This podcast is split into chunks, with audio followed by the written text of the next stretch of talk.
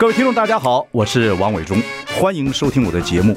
我的节目名称是那个，哎，哎，呃呃，我我说到哪里了？对对对对，我节目就叫，哎，我说到哪里了？很高兴跟大家见面。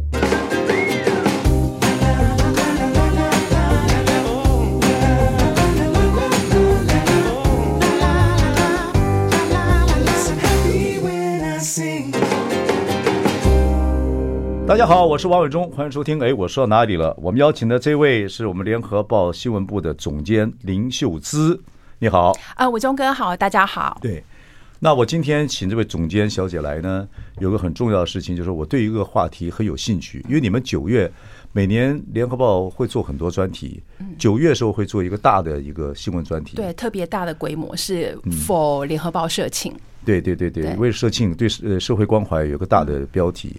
有个专题，这次专题叫“体感贫穷”。嗯，我对这个专题呢很有兴趣。看完之后就想找你们来聊聊，为什么做这个专题？发现说什么一些问题已经到了很严重的地步，还是怎么样？然后呢，那以后你们提出这个专题之后，那已经都发布了这段时间，那得到社会回馈或者政府啊相关机构的一些回馈有没有？啊，有没有什么体会？这就是贫呃体体感贫穷，对，体感贫穷是对。其实我们做这个题目的时候，压力还蛮大的，因为我们很担心会被说我们是不是在唱衰台湾啊？因为明明好像护国神山有很多座嘛，台积电，然后大家好像股票也都有赚。对，你们联合报经常的这个 经常经常这个唱衰唱衰台湾没有？我我也很好奇，我们那个蔡英文总统在这个国庆典礼的时候发表演说。说台湾这二呃二十多年来，现在是最好的时期，基本上都经济的各方面呢，已经是亚洲四小龙之冠。我看的这个东西我就是，你怎么还做体感贫穷呢？对啊，是，对，所以其实体感就是大家都感受到，其实很穷，就是国家富了，人民苦哈哈。OK，对，那国家为什么富？那人民为什么苦哈哈？这是一个很大的问题嘛？嗯、对，那你们这就好像给蔡英文穿了件国王的新衣一样。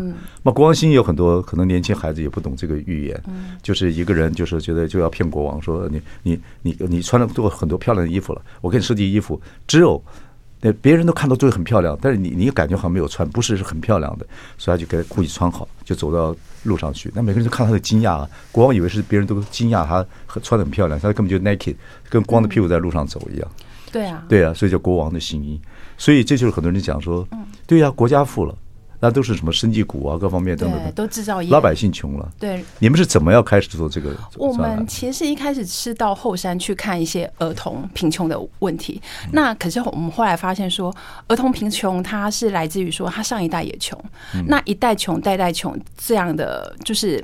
例子越来越多，那我们就觉得说，好像要整个体检整个台湾，嗯、台湾贫穷的问题。嗯嗯、那我们我们其实爬了很多数数字啦，包括说我们薪资所得，就是每年都其实这几年是负成长的，还有通膨，我觉得通膨大家很有感，就是什么都变贵了。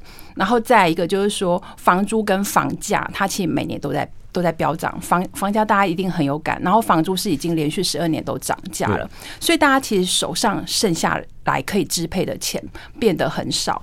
那所以我们就问了很多专家说，那我们要怎么勾勒这件事情？因为贫穷这个问题就很像赖清德，不是说贫穷是上天给我们的礼物吗？嗯、他自己就觉得他是贫穷出身，就是我们那个时代了。对他，他就这样告诉年轻人。那可是这件事情对年轻人来说，他是刺到心里头。所以我们问了很多专家说，我们要怎么去好好的谈贫穷这件事情？因为也许很多人可能真的并不是说吃不饱。嗯，那专家就说，其实吃就吃不饱，就是我们总不能说。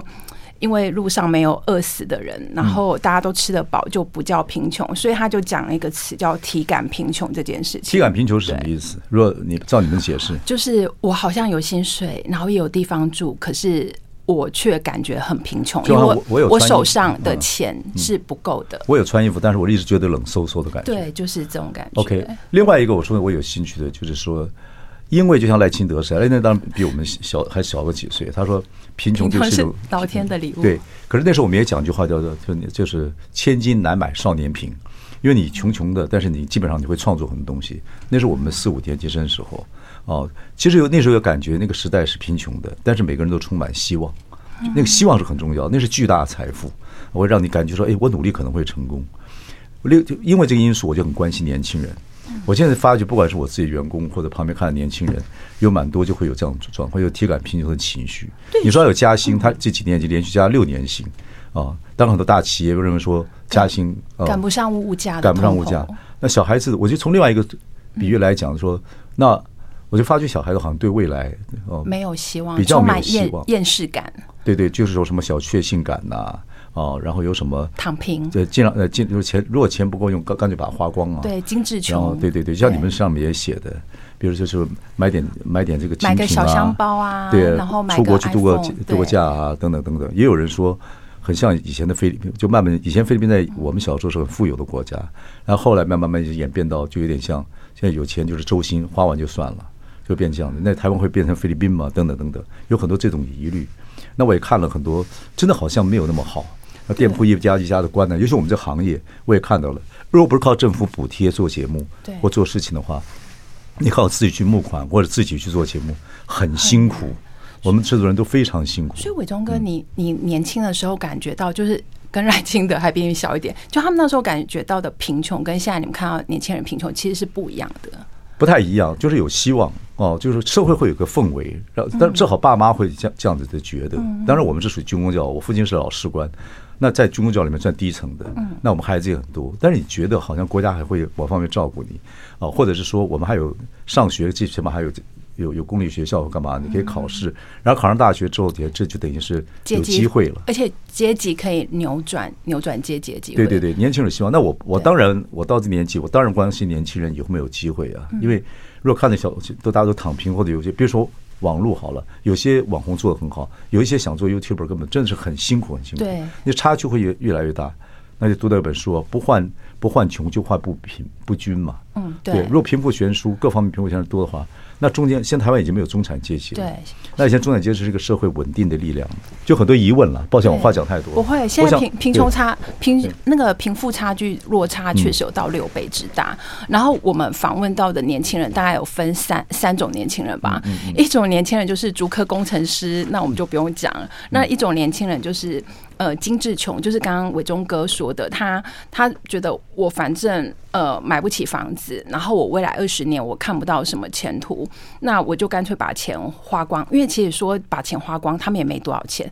因为我们看数字，就是三十岁以下的年轻人，他平均月薪大概才三万块。那三万块你扣掉房租、对吃喝，其实是不太够的。普遍的问题。对，所以他们就是发展出一种精致穷。那其实中这也是从对岸。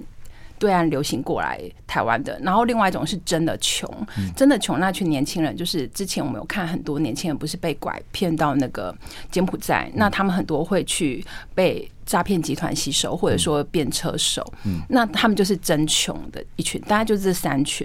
那中间精致穷是我们可能平常比较常接触到的年轻人。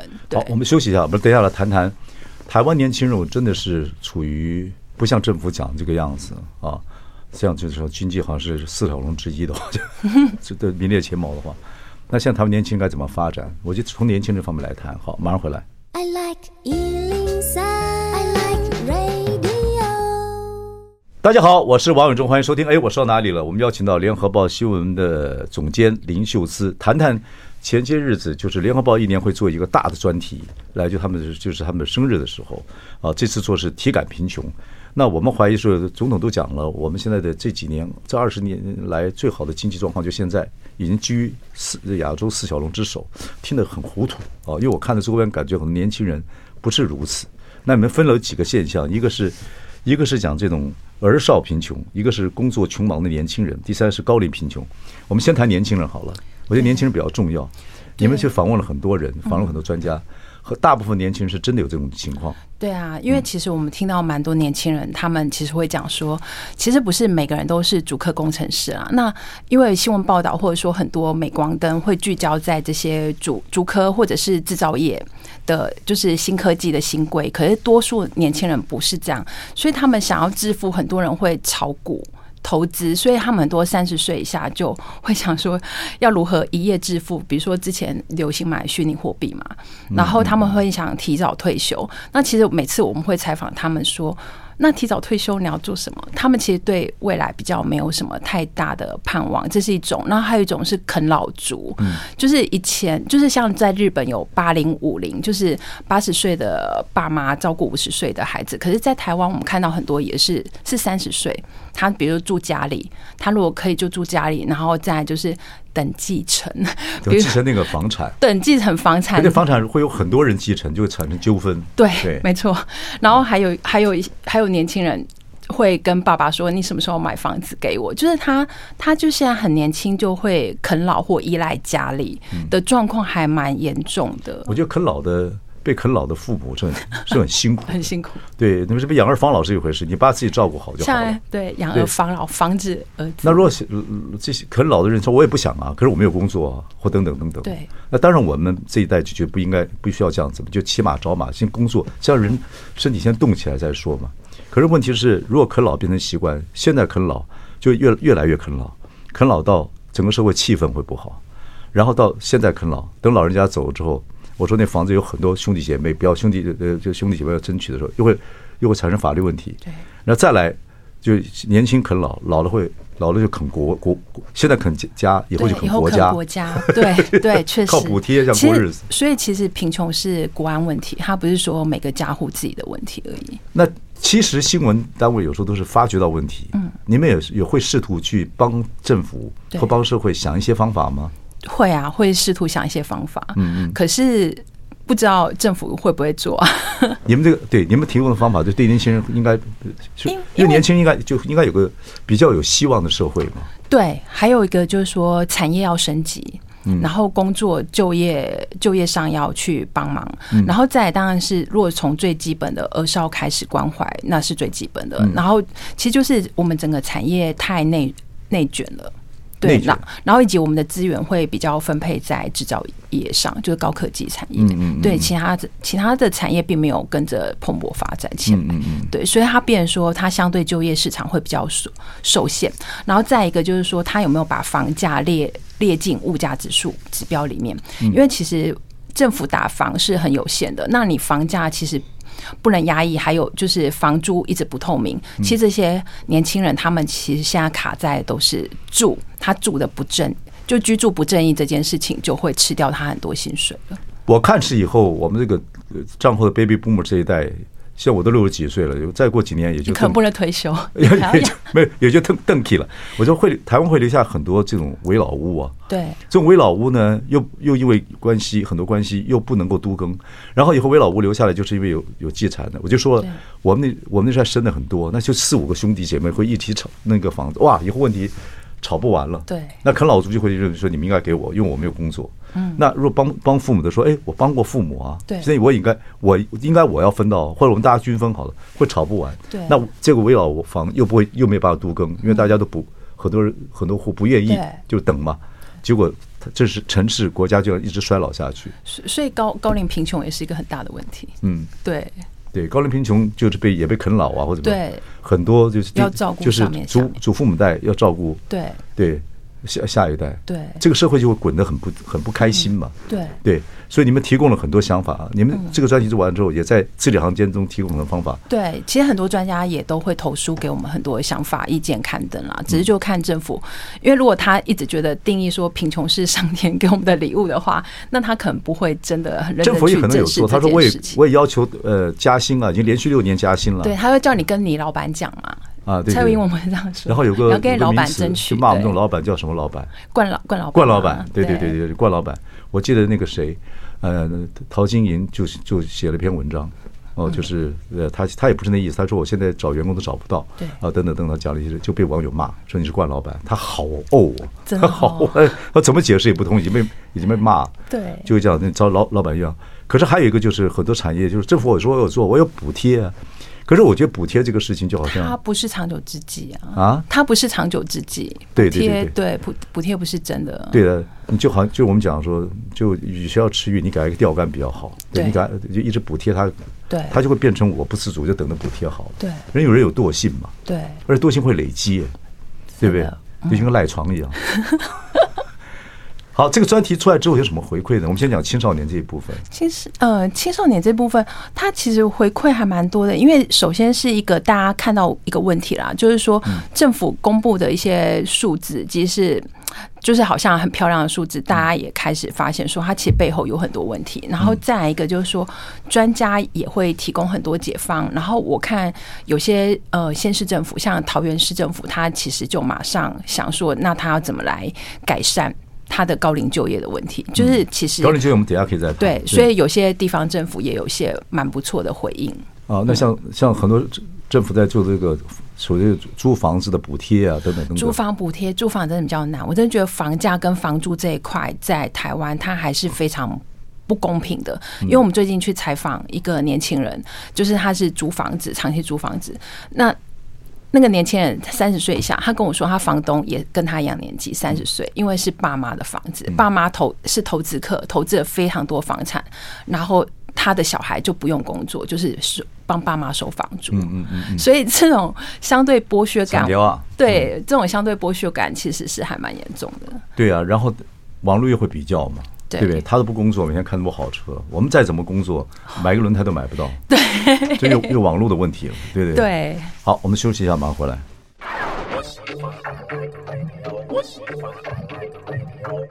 大家好，我是王永忠，欢迎收听。哎，我说到哪里了？我们今天请到的是联合报新闻部的呃林秀姿总监。联合报九月做了一个很大的专题，叫做“体感贫穷”。那到了这个国庆日的时候呢？那我们总统就说，其实我们现在这几年是二十年来经济最好的。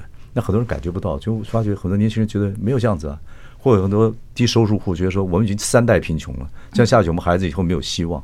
那整个社会看起来，哎，到处还是烟火啊，然后跨年晚会继续办呐，很多餐厅也继续继续开呀，当然餐厅倒的也不少了哦。然后，但普遍年轻人，因为我是穷孩子出身哦，可是我说，我们跟赖清德一样，都觉得贫穷可能是一种财富，因为。这个千金难买少年贫，可是那个时代会有希望的，但是一个抽象的感觉。中间那时候也觉得贫穷是一种财。我们小时候是因为贫穷，但是我们生活可以过，嗯，而且就是那我们说千金难买少年贫，我们就可以创作很多东西。可是那生活可以过，那是父母给我们的感觉了。我们哪知道啊？我们在其实我们那个眷村低级士官的那个眷村，就跟贫民窟一样，可是很快乐，嗯啊。可你会觉得父母他不会不会天天在那个地方抱怨什么事情。我是这样觉得，而且那时候军公教了，而且那时候可能是大家比较是均衡的，比如说均平或均也没什么比较，对，没有比较。你知道，那个先看现在小孩儿就是有很多时候是说买一个精品，反正我没钱，买一个精品过日子，名牌，或者是说呃去吃个米其林，去全，或者是一年出去国旅行一次，对不对？我们那时候到台北来一次，台北啊就很开心了，台南哇靠就很开心。伟忠哥也算北漂。对对，北漂。但是小时候那个可能需求量也不大，现在有网络之后，我觉得也会对年轻人很多，就是那种竞争意识会会变强，就是那种比较的意识会变强。他们这次说以巴战争也是很多是网络啊，或者是很让这些巴勒斯坦觉得我没有希望了嘛。对，我这个有天看到那个天空的那个什么监狱没有希望，人没有希望比没有钱差很多。对对对，可能就觉得那个希望感。其实那种希望感是整个社会要集体营造出来的。对对对对，对。因为你们讲到了三个大问题，就儿少贫穷、工作穷忙的年轻人，还有高龄贫穷。高龄贫穷。我们现在时间很很不够了啊！那青年的问题我们刚刚谈过。嗯。高龄贫穷是高龄就业问题，还是高龄被被很多啃老的第三代、二第二第二代所影响？高高龄的贫穷，它其实原因还蛮复杂。它大概我们就是。我们大概扫描一下，他总共有五缺老，所谓的五缺老人，比如说他没有年金、没有保险、没有存款、没有房产。然后我们最新就是发现，他很多是情感穷，他没有情感的依靠。依靠。对。那社工人员呢？是社工人员不能算情感依靠啦。对他，他所谓的情感依靠，呃，他他问题蛮多的，比如说他有些是离婚，有些是丧偶，那有些是他本来就是一个人。嗯，对，那。因为我们看到，就是其实不管是社工或者是一些专家都跟我们说，这些老人他其实平常会跟你说，他腰腰痛、背痛或哪哪边痛，去看了医生，发现说其实是忧郁症造成的。我们现在老人吃忧郁药的那个比例非常高，嗯，对，所以其实就是很多老人是需要吃抗忧郁药。那情感穷这件事情也是我们这次专题想要凸显出来的，就是说情感穷他可能要及早做准备。呃，因为情感穷会影响他其他生活很很多方面嘛，嗯嗯对，所以我们才想说早点呼吁这件事情。嗯，对，你这个呃。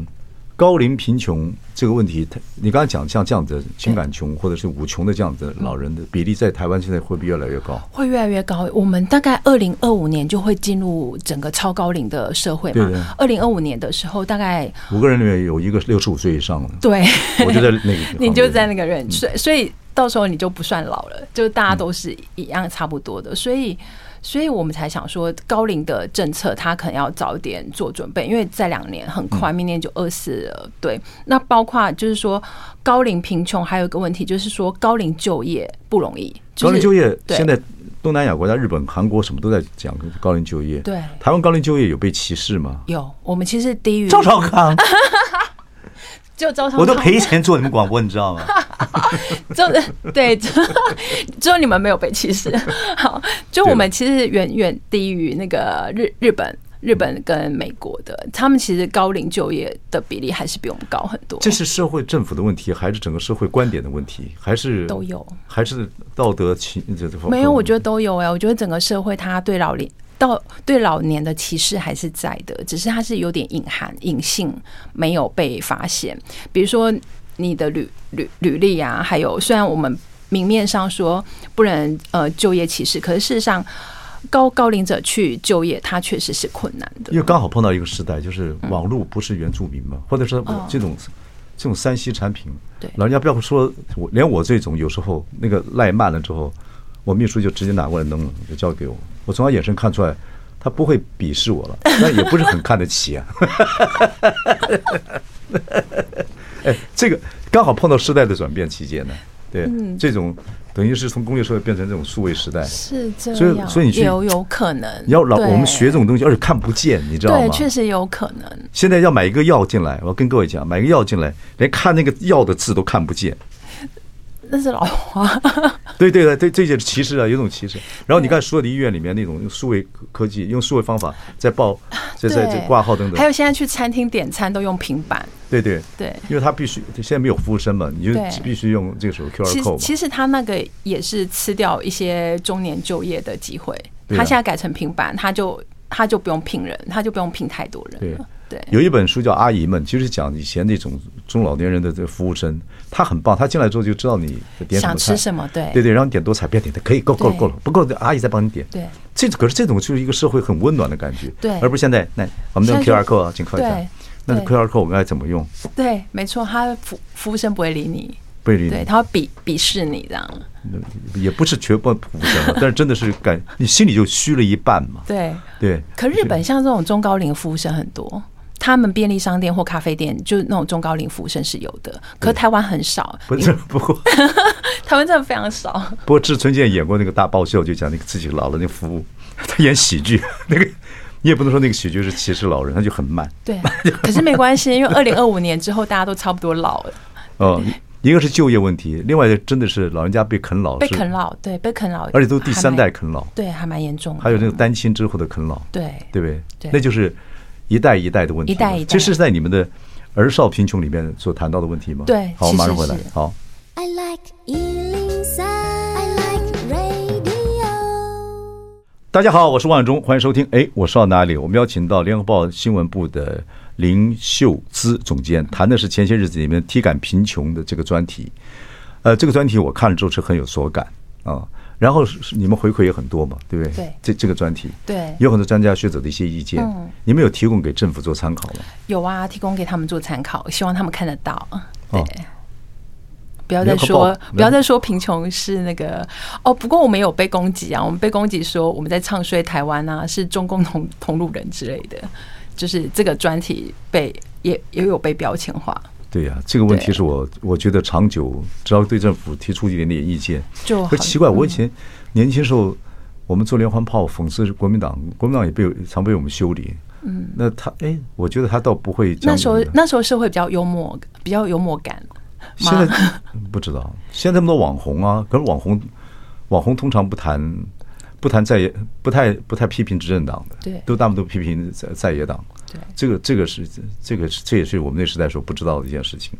时代是变了。OK，呃，讲到儿少贫穷，刚才我们讲过年轻人的这个工作穷忙的年轻人，还有这高龄的贫穷和高龄的就业问题。一个社会，我们小时候读大同世界，就是幼有所养嘛，嗯，壮有所用嘛，老有所终嘛。现在你们谈那三个，刚好跟国父的大同世界想法 完全 一致的，对，完全的有问题。你说儿少的贫穷是？因为我们是看到儿少穷三代，对，穷三代就是。呃，其实就是一些呃，比如说家福一些 NGO，他们常年在关心小孩的贫穷问题，他们会发现说，他们好像很难去扭转他那个贫穷的阶级。那其实这十年来，我觉得台湾要靠教育脱贫的机会越来越少了。因为其实之前台大有一个老师做一个研究，就是说现在能够录录取台大的都是中高。社经地位的家庭，所以你真的就是很对，这是真的，对，这是真的。所以比较穷的孩子，他其实是很难很难靠教育脱贫。然后再一个就是说，大学的高学历文凭，他其实已经泛滥了。所以，所以，嗯，很多人他其实他可以高中时时候就。进入技职体系去赚钱，可是他硬要上大学，那他就背了学贷。那其实很多孩子他毕业之后，他很多学贷是还不起的。嗯，所以我们查到数字也是有很多人，他就是平均每个人背八万到几十万的学贷，他即使学贷的期限到了，他还缴不出来。嗯，所以他变成说，他一开始工作，他已经要缴房租了，他还要缴学贷。那再来就是说，他的如果学历不是太高。的话，那他变成说他薪水薪资比较低嘛？就我刚刚说的，很多年轻人其实都是三万块以下。那他变一个恶性循环，他变成说，嗯，他的三万块他要缴学贷、缴房租、生活所需，然后甚至他养他的爸妈或者是爷爷奶奶。嗯，因为我们这次也有采访到一些孩子，就是说他是隔代教养，那他可能白天上。上完学下学之下课之后要照要帮他奶奶换尿布，因为奶奶是已经、嗯、对，就是需要照顾的状况。就是这这种案例并并不是我们想象中的那么稀少少见。对，其实是蛮多的。对，其实是有的。所以，我们那个时候鼓励人家说，像我们都年小时候都很穷，我们那种士官兵的孩子哈，我们就讲鼓励人家说，这千金难买少年贫。赖清德也讲说，这个说贫穷是我们那时候的一种财富。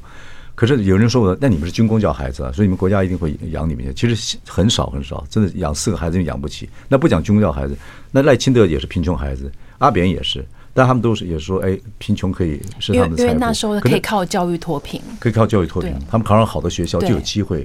对，学校至少是公平的，对，而且贫富悬殊没有差这么多，对，对，也没有网络在那边煽风点火等等等等，和时代不一样。我看了这种所谓人家讲说穷不过三代嘛，富不过五轮，那总是给一些贫穷人有机会等等。可是现在看起来好像是就这样子，机会，这就很像很像印度啊，就变成印度是有种姓制度了。那台湾如果变成这种所谓的就是阶级是固定的，那那那真的是，如果阶级不能流动的话，我觉得那还还蛮蛮惨，会蛮不好。会让人心情很不好。对，而且它其实是一个危机，因为它它会造成相对剥削感越来越大，所以那种就是那个社会，我觉得社会的撕裂感会变强。所以我会关心的话题，就是因为我们小时候的环境不是很好，但是我们我常标榜我们是个快乐家庭长大，然后也也开始慢慢一步一步走出来，然后等等等等。好，所以我会比较关心这个话题。如果真的三代孩子这样子，然后你真的不知道怎么帮他们，对，那政府现在的方式又不足以如此，对。对不对？对，又没有做到这样的事情，其实是非常困难的。嗯，所以因为其实我们当初在做这个题目的时候，我们也在思考说，像这些儿少的贫穷，我们我们要怎么帮？因为它是整个结构性的问题。嗯，那很多其实 NGO 或很多老师，他们其实都有在努力。他们比如说希望说，最主要如果说，嗯，这些偏乡，因为比较穷的都是像花东啊、南投、彰化，就是它当地的产业就不够。不够多元，那他有留不住爸妈，留不住爸妈，也留不住小孩。小孩长大了，他必必定要北漂或到哪边去工作，嗯、那他就会循环，他就会像我刚刚讲，他又要付房租什么，他又会进入恶性循环。所以，所以其实就是当地的产业要发。要发达起来，它是比较是根本。不，你们媒体只像媒体只能呼吁啊，那我们个人也只能关心啊。对，呼吁或关心，可真正要做的还是要还是要靠政府，还是要看政府。对，政府他必须要有一个，他要有个他要他只要体认，他必须要体认台湾真的有贫穷问题了。对，不是说想着说不要一直粉饰他那些数字。哎，对你先先把这个国王的新衣先先给拿掉吧，先要承认这个事情，承认是不丢脸嘛。对，对我们我们还很多事情还可以重新开始嘛，还来得及嘛。否则你们看到的，像新闻人比较敏感，你们看到的是恶性循环会下去，会会越来越严重。那就很像小说写的一样，以后世界分好几层嘛。对，你坐在上面，我坐在下面，永远不得翻身。对对，那就是那就是贫富的种姓制度就产生了。对，而且这种如果不能往上爬，人绝望之后，什么事都会做出来啊。嗯，没错。Desperado，伟忠哥的结论真的很棒。对，贫穷的种姓制度。对呀，对呀，因为我我们我们有过我们那个眷村环境，有时候有些人他放弃了，也是小时候漂漂亮亮的小伙子，后来也也你就看他这样一路成人下去。当然他个人有问题，可是也是真的很多事情是如果没有希望了，那就很很麻烦这件事情。好，我们马上回来。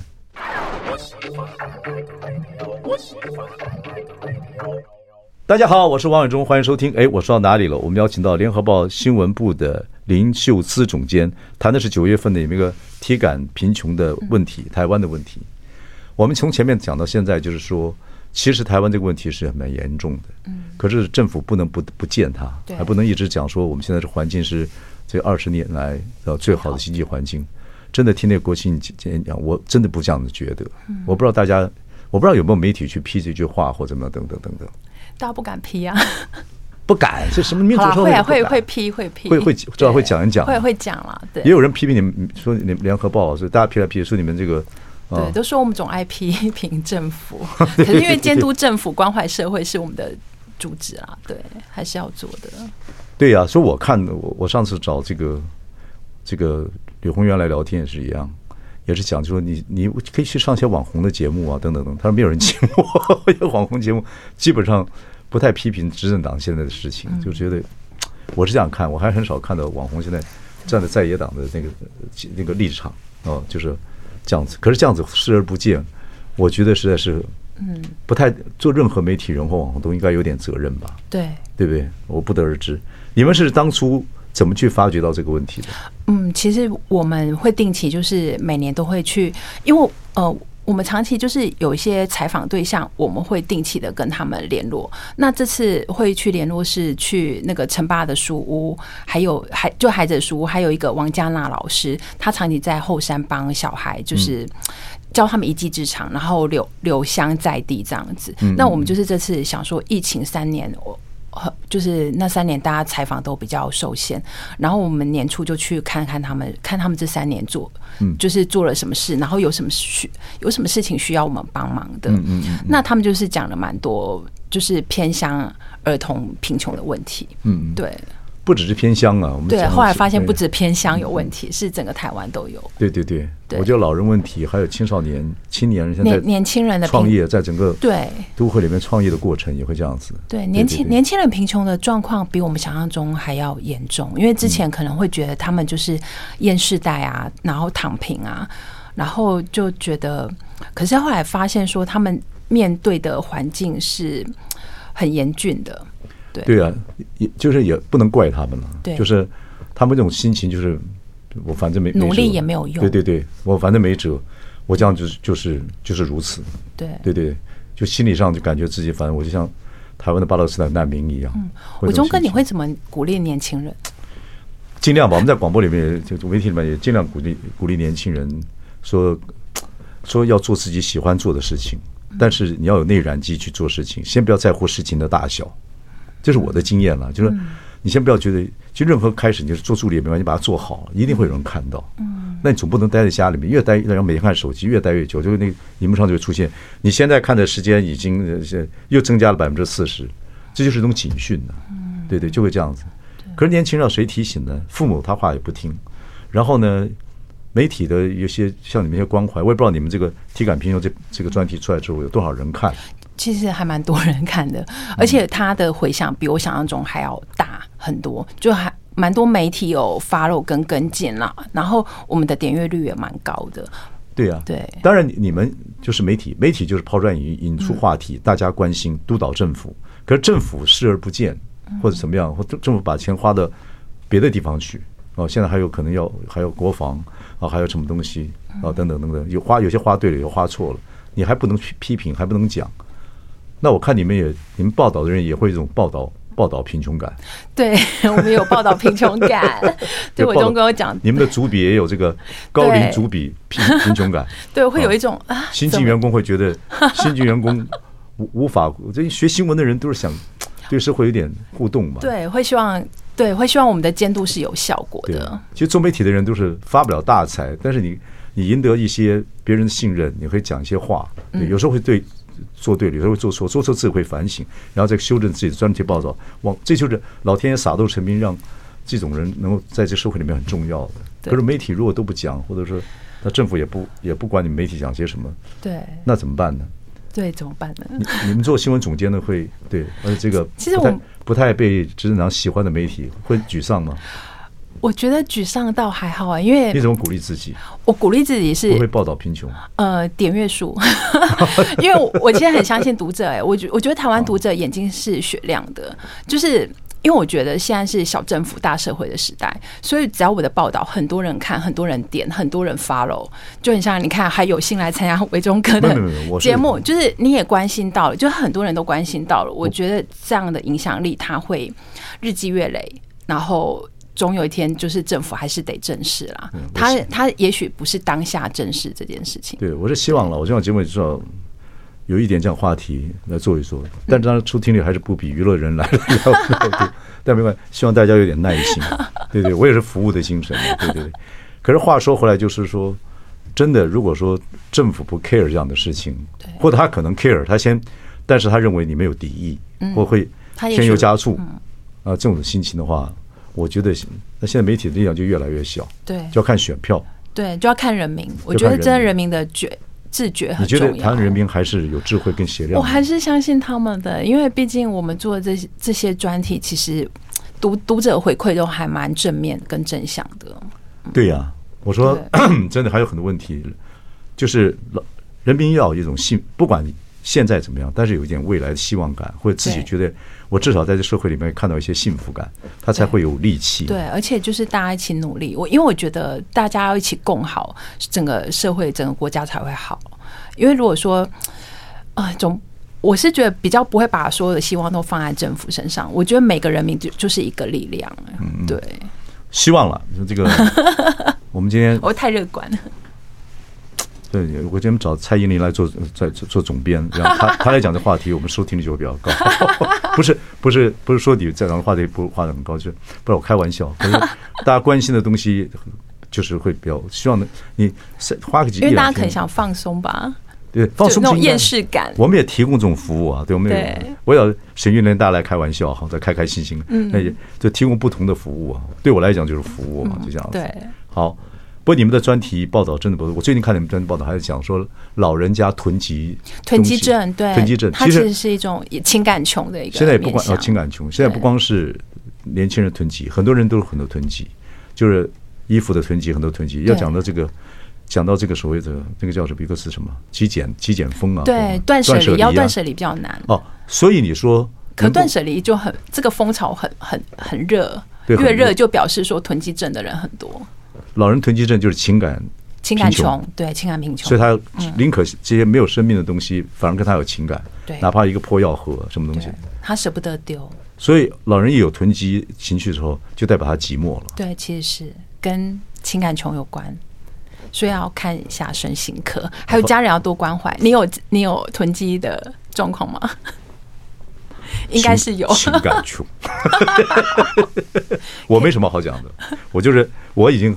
我的我还有点体力，就是服务大家，这是我的必须的义务了，我的义务了，我自认这是我的义务了。好，谢谢我们林总监，谢谢谢谢谢谢大家，谢谢谢谢谢谢各位，嗯。